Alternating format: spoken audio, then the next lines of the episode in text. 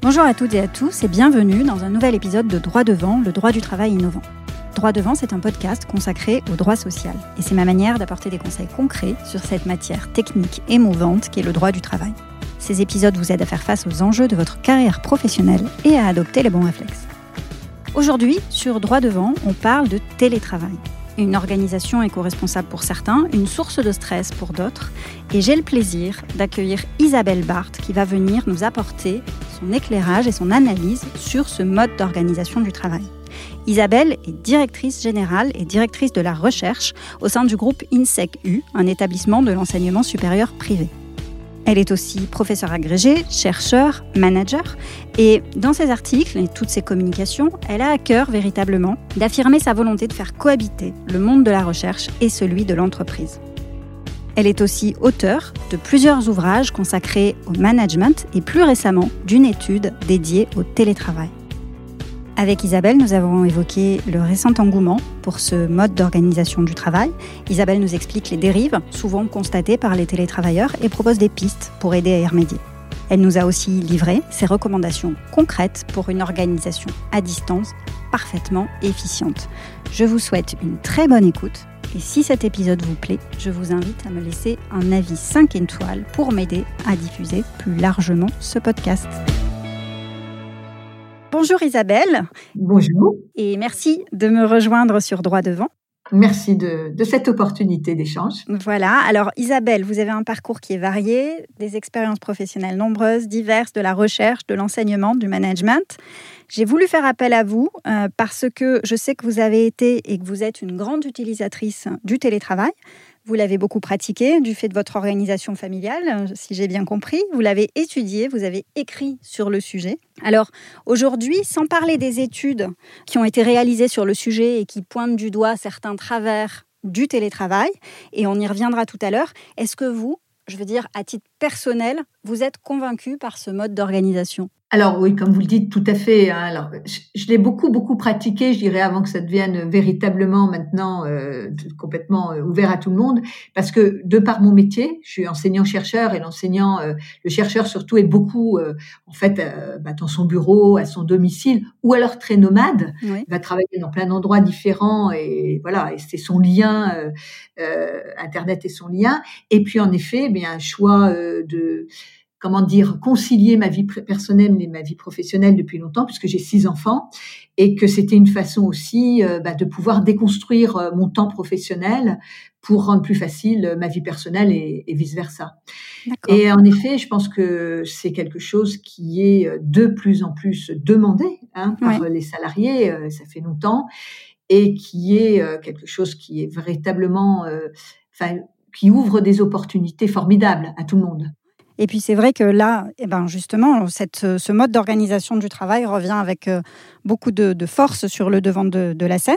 Et c'est vrai que on voit que des fervents opposants assez pratiques, et notamment euh, au cabinet à titre personnel, je le vois, des clients qui historiquement euh, étaient plutôt réfractaires à la mise en place de ce mode d'organisation et qui finalement ont vu, de par le confinement, que ça pouvait bien fonctionner et du coup qui nous, qui nous sollicitent pour rédiger des, chartes de télétravail. Du, point de vue managérial, en effet, ça fait longtemps que beaucoup de salariés demandent et c'est vrai que les entreprises résistent.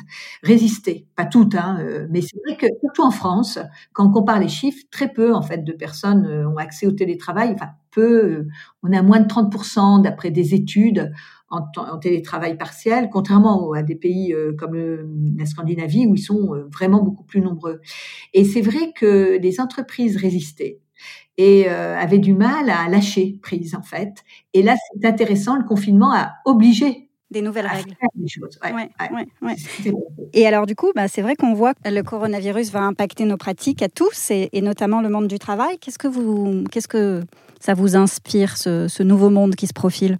Ben, en fait, euh, j'irais c'est une accélération, hein, parce qu'il y avait quand même beaucoup de choses qui s'étaient mises en place depuis quelques années, euh, bien sûr avec euh, Internet, les réseaux sociaux, etc. Et mais en fait, on décloisonne les espaces et le temps. Alors l'espace, parce que ça permet, ben, on l'a vu, là, de travailler euh, dans le monde entier, ce que faisaient déjà beaucoup de gens, hein, mais dans le monde entier, de façon asynchrone, synchrone, ça on pourra en reparler, Euh, alors que de plus en plus, en effet, quand on est dans une entreprise ou une organisation, on est amené à travailler avec le Mexique, l'Afrique euh, ou euh, la ville d'à côté, mais pas forcément avec des gens très près, et sans se déplacer. Mmh c'est vrai que les déplacements étaient devenus de plus en plus une question vis-à-vis du climat, vis-à-vis des coûts aussi, tout simplement pour les organisations. Et puis aussi un décloisonnement des temps. Et euh, c'est très intéressant. Je parlais tout à l'heure de ma vie personnelle, mais c'est ce qu'on appellera du temps choisi. C'est-à-dire que je fais le choix, ce que j'ai fait pendant des années, de ne pas travailler euh, vraiment beaucoup le mercredi parce que j'ai mes enfants euh, et bien sûr les accompagnements, les organisations, mais travailler par exemple la nuit ou euh, parce que c'est mon choix le dimanche après-midi. Ça, ça ouvre des horizons très intéressants. Oui. Et alors, vous avez mené récemment, et si je comprends bien, pendant le confinement, une étude sur le télétravail, que vous avez d'ailleurs euh, qualifiée, vous, vous, dites, les Français ont mal à leur télétravail. Est-ce que vous pouvez nous, nous, expliquer auprès de qui, d'abord, elle a été menée, cette étude, et puis euh, comment se sont déroulés vos travaux? Alors en fait, ça a été une étude qu'on a menée en ligne hein, avec des questionnaires euh, pour comprendre un petit peu comment les gens évoluaient. Donc on a eu plusieurs centaines de personnes qui nous ont répondu. Et c'est vrai que ce qu'on a constaté, c'est que ce télétravail, évidemment, euh, euh, comment dire, de façon accélérée et imposée, comme il n'avait pas été euh, bien euh, anticipé et bien géré, ben, il avait des effets qui n'étaient pas toujours très positifs sur les personnes. Donc on a plutôt affaire là dans l'enquête à une, population de gens diplômés qui ont des conditions de travail déjà qu'on a la chance d'avoir continué à travailler, il hein, faut le mmh dire. Il y avait tous ceux qui étaient au chômage, mais c'est et, et c'est d'autant plus, enfin, on va dire inquiétant parce que ces gens-là sont plutôt des cadres, des managers et eux-mêmes ont souffert de cette période en télétravail euh, imposée et accélérée, mal gérée. C'est vrai ce que, ce que vous dites. Moi, j'ai pris euh, connaissance avec beaucoup d'intérêt de cette étude, mais en la lisant, je me suis dit que c'était quand même très contextuel tout ça, c'est-à-dire que on traverse une période qui est quand même euh, éminemment anxiogène. Et dans votre étude, vous parlez d'enthousiasme en berne, de motivation raplapla. Moi, ce que je comprends, c'est que c'est contextuel et ça signifie pas pour autant que le télétravail en soi est un danger. Qu'est-ce que vous en pensez? Alors, euh, le télétravail n'est pas du tout un danger et il n'est pas du tout remis en cause. Et on va voir, comme vous le disiez tout à l'heure, de plus en plus de personnes le demandant et d'entreprises le mettant en place. Ça, c'est une euh, règle absolue. Ce qu'on a montré dans cette étude, c'est qu'ils demandent euh, des conditions de travail spécifiques, un management adapté, ce qui n'a pas pu être le cas dans le cas du confinement, puisque du jour au lendemain, on s'est tous retrouvés, en télétravail et qu'on a fait comme si c'était la même chose qu'au bureau. Et en fait, euh, bah, c'est pas la même chose. Et il faut adapter euh, sa, façon de travailler, de manager.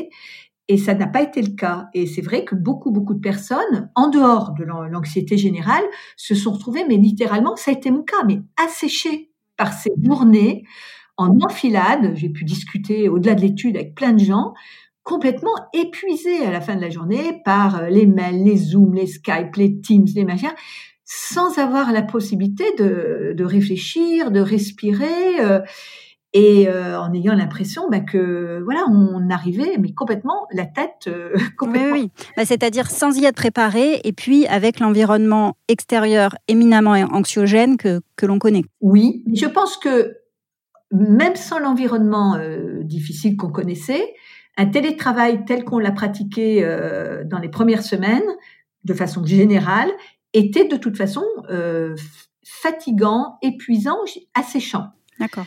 Et, c'est pour ça aussi que je pense que les entreprises qui vont maintenant s'y mettre doivent y réfléchir vraiment en profondeur et pas se dire on distribue simplement un ordinateur et on dit à la personne ben, le lundi et le mercredi tu es chez toi.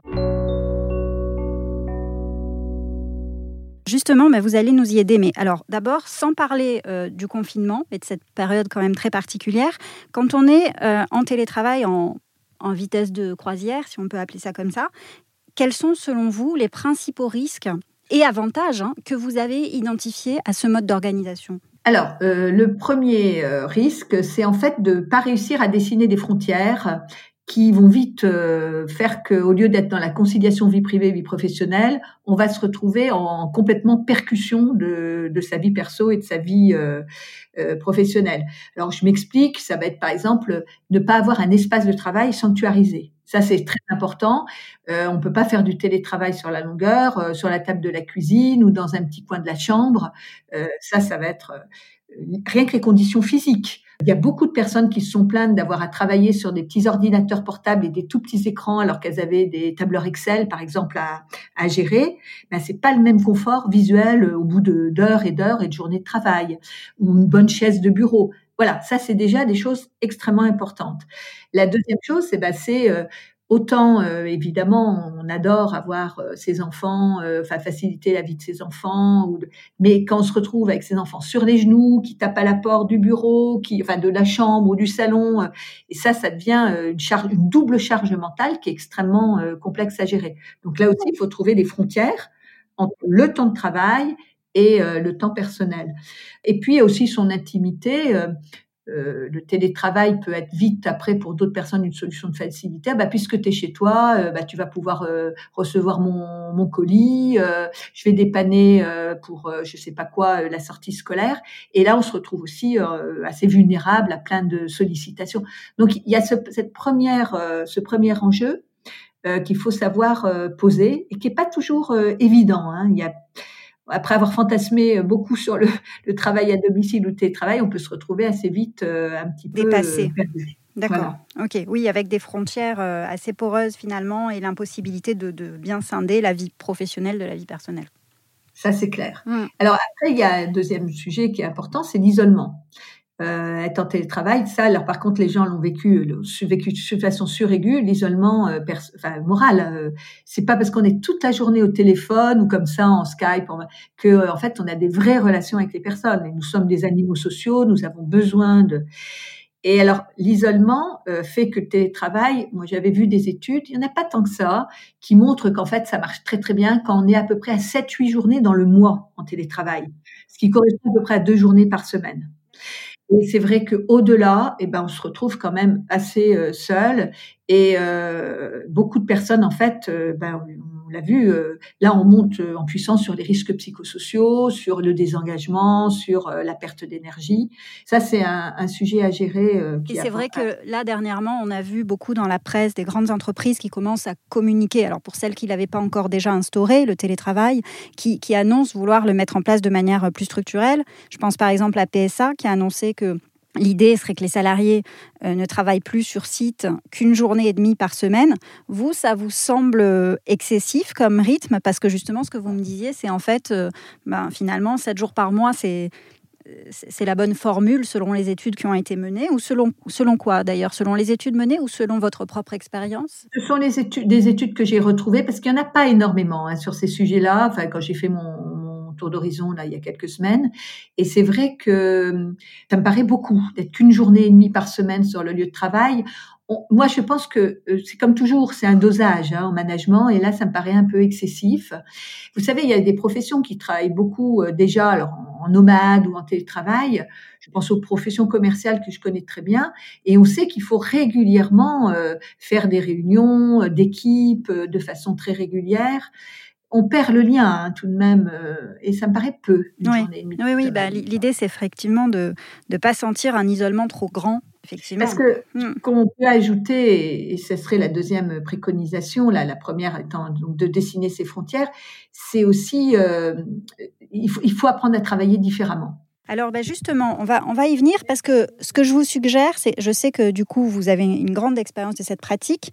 Euh, est-ce que vous avez des recommandations? On a parlé de cette délimitation de la frontière, mais des, recommandations du coup à destination des chefs d'entreprise qui nous écoutent et qui peuvent vouloir euh, mettre en place le télétravail, une sorte de, guide. De, bonnes pratiques. Euh, voilà, des, idées pour réduire ces inconvénients et puis, puis des conseils peut-être pour les managers? Déjà, il faut que l'entreprise s'assure de, je, le disais, du confort de la personne salariée. C'est-à-dire qu'il faut être sûr qu'elle ait euh, les mètres carrés nécessaires, qu'elle puisse avoir du matériel euh, adéquat, la disposition d'Internet euh, avec une prise en charge de la connexion, un bon, un bon matériel informatique. Je pense aussi aux imprimantes. J'ai eu pas mal de collaborateurs qui n'avaient pas d'imprimante. Il y a un moment, on est obligé quand même de temps en temps d'imprimer des documents.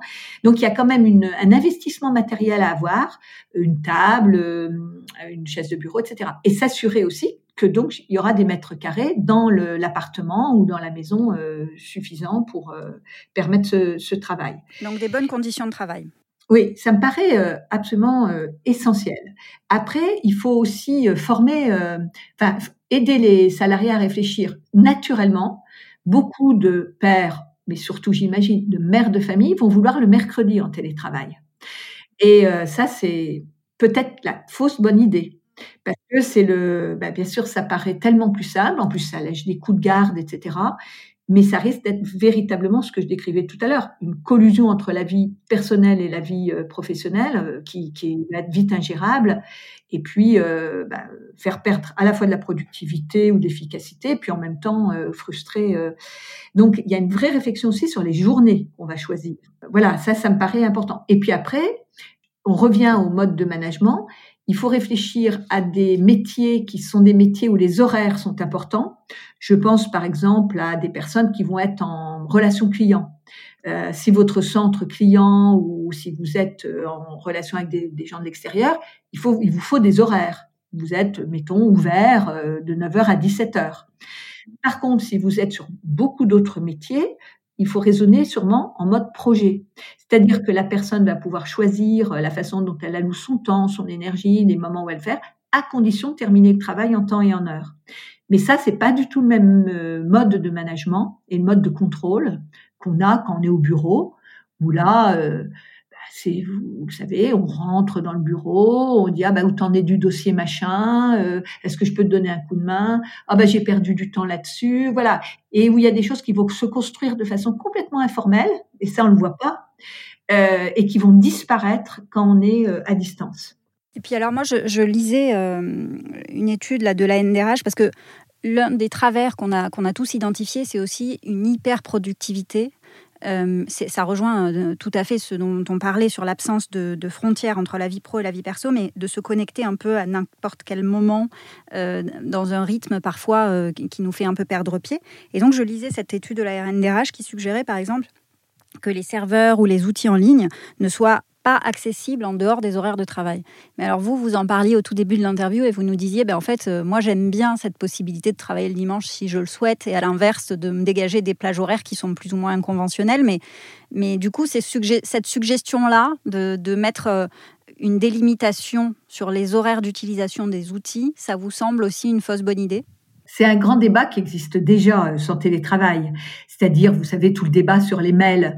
On ne fait pas de mails après 17 heures, on n'en fait pas avant 9 heures, on n'en fait pas pendant le week-end parce que, alors, ingérence dans la vie privée, euh, inégalité aussi euh, par rapport à la disponibilité. Et c'est vrai que pour moi, c'est un vrai débat parce que je, moi, j'avais écrit une fois un article, l'Internet est le meilleur ami de la mère de famille. C'est vrai que pouvoir se dire, euh, je fais des choses à des moments, des heures qui ne sont pas des heures ouvertes, mais ça me libère du temps à des heures où bah, j'ai envie de disponibilité, ça me paraît un vrai choix personnellement. Mais je peux comprendre en effet que des règles puissent être établies de façon à euh, éviter euh, cette surcharge mentale, euh, enfin cette surcharge de, oui, de qu'on va demander aux, collaborateurs. Alors après, c'est peut-être plus ce qu'on a fait dans beaucoup d'entreprises avec des chartes de bonne conduite, avec les mails. Je parierais plus sur là-dessus, une sorte de soft law, c'est-à-dire une charte euh, de, oui, de bonne conduite et de pratique, plutôt que de rigidifier ça euh, avec euh, des accès ou non, par exemple, aux serveurs ou aux outils. D'accord. Parce que le télétravail a quand même ce bénéfice, je répète, du temps choisi. Si on perd ça, je trouve ça tout de même la on perd en flexibilité. Et je crois que les gens ont envie de flexibilité. Euh, parce que tout le monde est intelligent en définitive, et hormis, je vous dis, des interfaces très précises où on est obligé de répondre à un client, obligé de répondre, par exemple, dans une école de management à un étudiant qui a besoin d'un renseignement à un moment, euh, voilà. Je crois que en dehors de ça, ben, on est capable de se de s'auto-organiser sur beaucoup, beaucoup de, de missions et de, de, de tâches. Par contre, la productivité dont vous parliez, c'est une vraie question, parce que c'est ce qui s'est constaté pendant le confinement et le télétravail qu'on a subi qui était plus subi que, que choisi, euh, on n'a pas su, et là, moi, en tant que manager, euh, je, je, je, plaide coupable, on n'a pas su s'organiser sur des plages tampons. Or, dans la vraie vie des entreprises, on va euh, boire un petit café, marcher dans le couloir, sortir, avoir une visite euh, client ou un rendez-vous où on va avoir un temps de trajet, et tout ça a disparu. Et du coup, tous ces temps qui sont des plages tampons, euh, où on va démarrer une réunion avec 3-4 minutes à papoter les uns avec les autres, tout ça, ça avait disparu. Et ça, il va falloir être capable, et ça, c'est de l'initiative des managers, de remettre ces pauses, ces plages de respiration, d'aider les salariés à ne pas enchaîner euh, les coups de fil et les réunions euh, virtuelles pour justement bah, se ressourcer, prendre un petit peu de recul, voilà, s'étirer physiquement. Et ça, je crois que c'est aussi quelque chose qu'il faut, euh, il va falloir euh, former les gens à ça aussi. Eh bien, écoutez, merci Isabelle pour ces, pour ces conseils et ces, euh, ce guide de bonne pratique que vous nous avez gentiment distillé. Je, vais vous poser une dernière question qui, qui, est un peu la, la marque de fabrique de droit devant. Comment est-ce que vous voyez, vous, aujourd'hui, le monde du travail de demain?